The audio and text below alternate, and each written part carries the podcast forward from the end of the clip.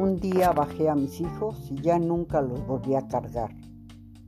Los cargué cuando se habían lastimado. Los cargué cuando estaban emocionados. Los cargué cuando estaban cansados. Los cargué cuando aún eran demasiado pequeños para ver lo que yo podía ver. Y de pronto, un día los bajé y ya no los volví a cargar. Un día, sin darme cuenta, ellos se hicieron grandes, demasiado grandes para caber en mis brazos, demasiado grandes para colgarse de mis piernas, demasiado grandes para descansar en mi pecho. Un día los bajé y ya no los volví a cargar. Un día, sin darme cuenta, ellos se hicieron fuertes, lo suficientemente fuertes para seguir adelante aunque estuvieran cansados lo suficientemente fuertes para calmar su propio dolor, lo suficientemente fuertes para enfrentar sus más profundos miedos. Un día, sin darme cuenta, ellos ya podían ver lo que yo podía ver y más. Ellos podían ver la belleza del mundo, ellos podían ver a aquellos que la sociedad ignora, ellos podían ver soluciones donde otros veían problemas. Ellos triunfan y caen sin que yo esté ahí. Y aunque físicamente ya no los cargue, siempre estaré ahí para aplacar sus miedos, para escucharlos cuando lo necesiten, para dar un aplauso por sus logros, para dar un consejo en tiempos de dudas o simplemente para abrazar sin necesidad de palabra alguna. Pero ya nunca descansarán en el borde de mi cadera o se quedarán dormidos con sus pequeñas piernitas colgando de mí. Ya nunca necesitarán mi ayuda para ver por encima de la gente. Ya nunca serán pequeños para caber entre mis brazos. Ya nunca levantarán sus brazos para que yo los cargue. Pero siempre estaré ahí, disfrutando de su alegría y llorando por su dolor disfrutemos a nuestros hijos, que el tiempo vuela y no perdona.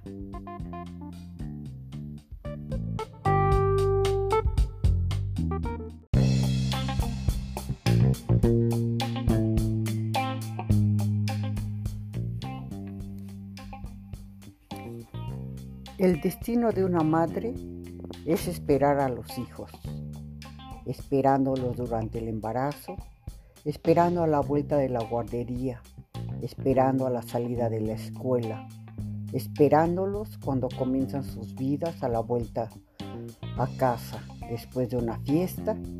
Los espera cuando vuelven del trabajo para que encuentren siempre una sopa caliente. Los espera con amor, con ansias, a veces con rabia, que le pasa cuando los ve y puede abrazarlos. Asegúrate de que tu madre mayor no tenga que esperar más. Visítala, ámala, abrázala, a la que los amó como nadie más lo hará. No la hagan esperar. Eso espera ella de nosotros. Porque envejecen sus miembros, pero el corazón de una madre nunca envejece.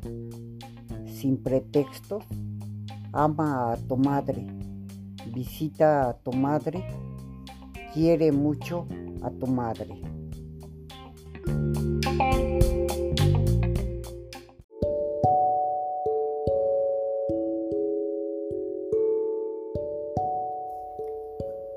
¿Cuántas veces dijiste es la última vez? Con lágrimas en los ojos, con la mano en la boca tratando de ahogar los gritos de dolor con el corazón hecho trizas, el alma desgarrada y las ilusiones en la basura. ¿Cuántas veces te, te encerraste en el baño a llorar? ¿Cuántas veces te rompió el corazón y tú confiada dijiste, esta es la última vez? Y te pusiste la armadura y decidiste no caer más. Pero dos semanas después, cuando ya no te sentías tan tranquila, llegó su primer mensaje diciendo, lo siento, te extraño. Y entonces tu corazón roto saltó y caíste en su juego una vez más. ¿Cuántas veces dijiste es la última vez? Y horas más tarde faltaste a tu palabra y tú misma fuiste tras él porque lo extrañas. ¿Cuántas veces dijiste la última vez que pisotea, que pisoteo mi amor propio? Y horas después lo tenías entre, sus, entre tus brazos haciendo el amor. ¿Cuántas veces te fallaste?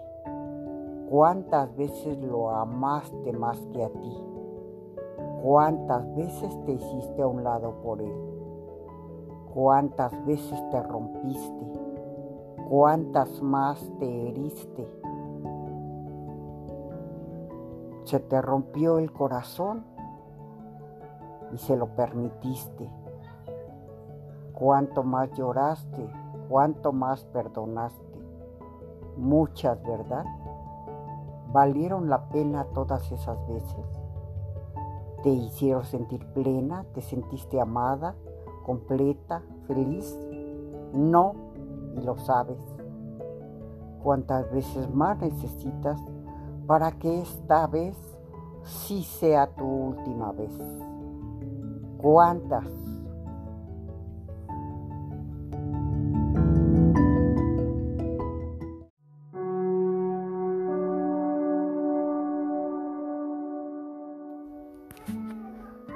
Cuando me llames loja, cuando me llames exagerada, cuando pienses que soy negativa, cuando digas que no puede doler tanto, cuando te desesperes de no verme sonreír, cuando no entiendas por qué no puedo dormir, cuando quieras llevarme a otro médico más y yo me niegue, cuando me veas acostada sin ganas de continuar, te presto mi cuerpo. Cuando creas que solo quiero atención, cuando pienses que tal vez no es tan malo como lo describo, cuando me veas llorando, cuando pienses en dejarme sola, te presto mi cuerpo, te lo presto un día para que no llegues a sentir esas ganas de dormir para siempre. Te lo presto solo un día porque no quiero que sientas esa súbita depresión profunda. Te lo presto solo un día porque no quiero ver en tus ojos cómo se marchita tu vida. Te lo presto solo un día para que aprendas a sentir empatía, para que veas la vida con las ganas de exprimir cada segundo del día, para que aprendas a disfrutar hasta lo más mínimo con la familia, para que llenes tu alma de recuerdos felices con amigos y la vacíes de momentos amargos e insípidos.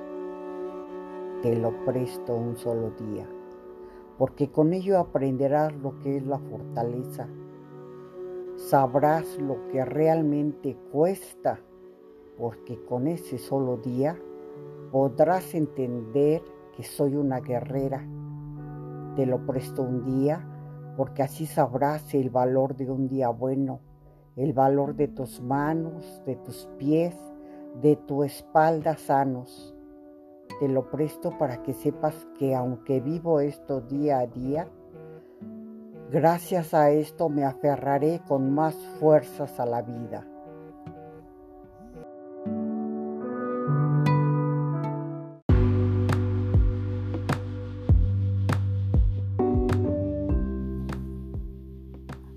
Salvados por un terrón de azúcar.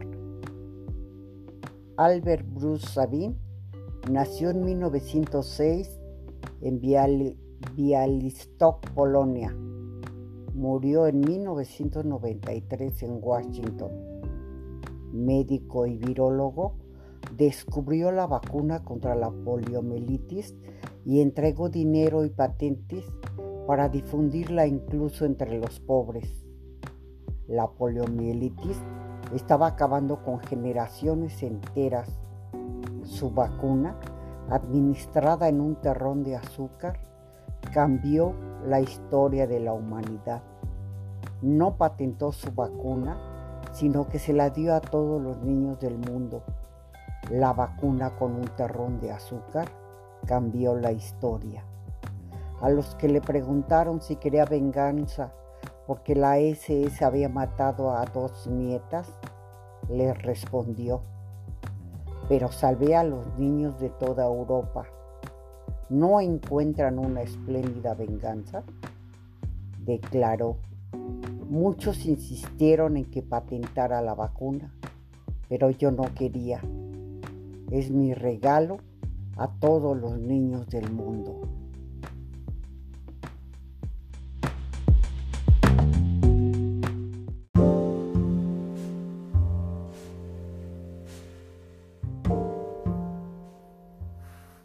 Ámate mujer. Nunca te permitas sentirte sola. Puedes estarlo, pero aprende a disfrutar también de ello. No te veas fea, gorda o demasiado flaca.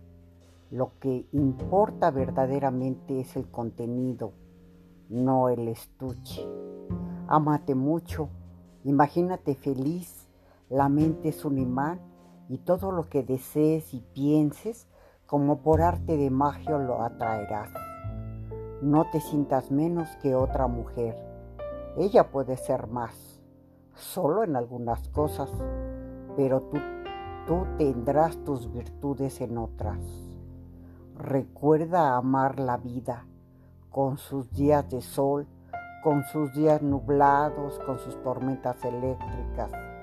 Es la vida y está para gozarla disfrutarla cada instante, en cada momento. Mujer, te estoy hablando a ti. Llena tu mochila de bellos recuerdos y deja los malos a un costado del camino y ahora frente al espejo sonríe. Observa lo lindo de tu cuerpo y destácalo. Y luego mira tu interior. El poder está en ti. Puedes elegir darte otra oportunidad de ser feliz o esperar con tristeza que tu vida se apague. Puedes elegir sentirte bella y amada o fea con una vida sin sentido. Puedes elegir la alegría o la tristeza. Puedes elegir cerrar los puños y pelear por tus ideales o perder todas las esperanzas. Fíjate metas y lucha por ellas. No te sientas egoísta si dedicas parte de tu tiempo a algo que te gusta y que te hace feliz. Tenlo presente. Como te sientas, te verán. En la medida que ames, te amarán. Y antes que todo, ámate a ti misma tal como eres. Te deseo el mejor día de tu vida.